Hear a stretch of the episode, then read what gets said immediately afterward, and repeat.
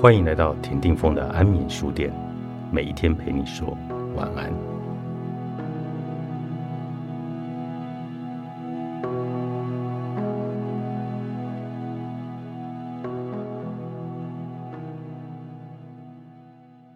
感恩一直在我的生活中扮演重要的角色。我多年来养成了一个习惯，就是会让赞美自己的生活，并且对自己拥有的一切心存感激。Abby 也会这样，他过去常常因为自己所拥有的一切而感动不已。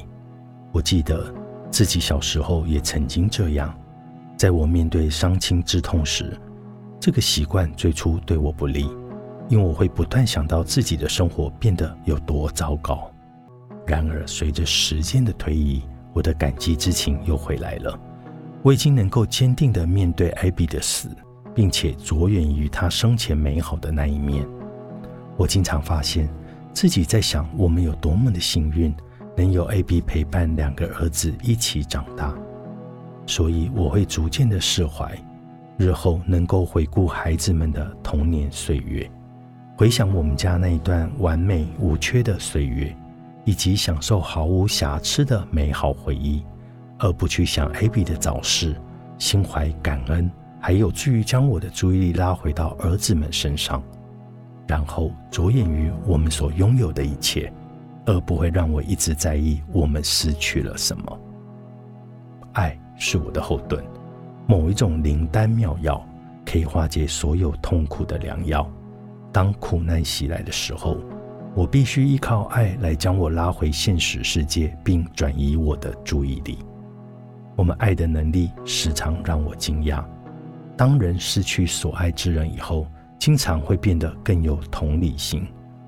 我们同时爱女，以后更敏锐地意识到人际关系有多么的重要，人与人的关系是多么的脆弱和珍贵。我在事故发生了以后，感觉自己更不会去批判，反而更愿意了接纳别人和友善待人。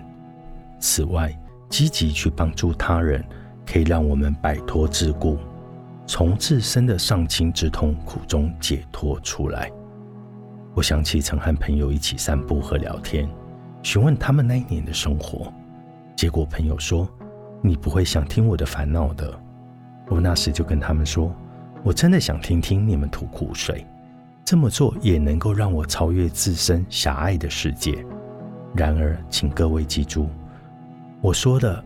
别人拿他们的悲伤与我们现在的悲伤比较时，会让我们非常沮丧。我们显然要画出一条明确的界限。有时候，丧亲的人聆听他人的苦水和参与别人的世界，最能获得疗愈效果。而我认为，这个诀窍是要接受别人的建议。在过去的一年里，我怀着好奇心以及热衷学习。让我更加深入去探索悲伤以及丧亲之痛。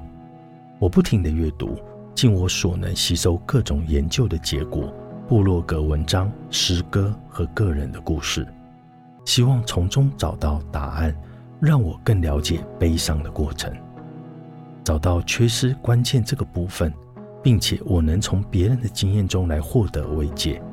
当我知道别人也有同样的感受和经历以后，真的感到如释重负，感觉自己并不那么孤独了，而且说白了，这也让我不那么的气愤了。我为了写本书，曾做过不少研究，我和别人交谈过，这些人说他们上清以后性格发生了变化，还告诉我有哪些力量能够帮助他们化解悲伤。例如，我的同事伊莱恩·奥布莱恩博士就说了。学习找出和运用 VIA 性格优势是非常重要的，这能够帮助我面对丧亲之痛。他举了例子来说明勇敢、善良、幽默、感恩和灵性是如何帮助了他。他指出，当我父亲的全部身体系统几乎停摆时，勇敢对我来说就很重要。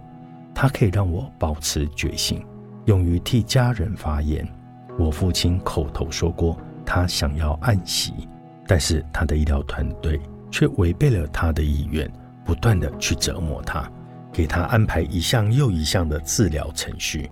我为我父亲想要的东西大声疾呼时，医生却常常置若罔闻。即使在我父亲去世以后，我仍然继续发声，针对医生糟糕的护理和沟通方式写信给医院抗议，并且鼓励民众开始去探索病人的临终愿望。我不希望别人经历我们家的遭遇。我的丈夫向一直善待和关爱我的父亲，尤其在我父亲被关起来并且中风不能说话之后，他还是这么做。我看到像这样，便重新爱上他。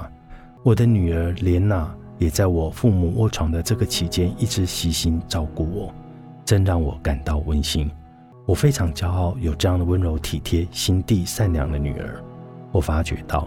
关心我和我家人的外人所给予的安慰和关怀，可以让我在绝望时得以振作。当我感到毫无希望或闷闷不乐的时候，便能以幽默来面对生活，同时想起那些真正享受生活的朋友。这么做就能激励并且鼓舞自己。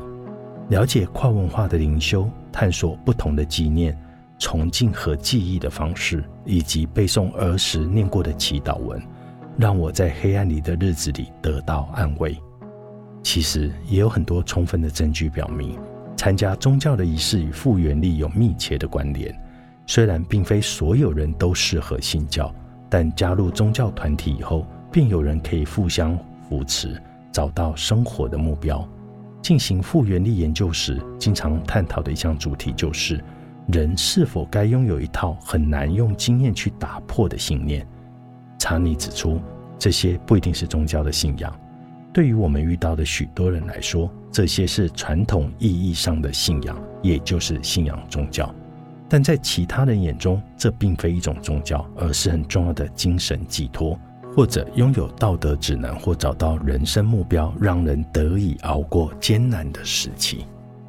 悲伤复原力，作者露西·霍恩博士，采石文化出版。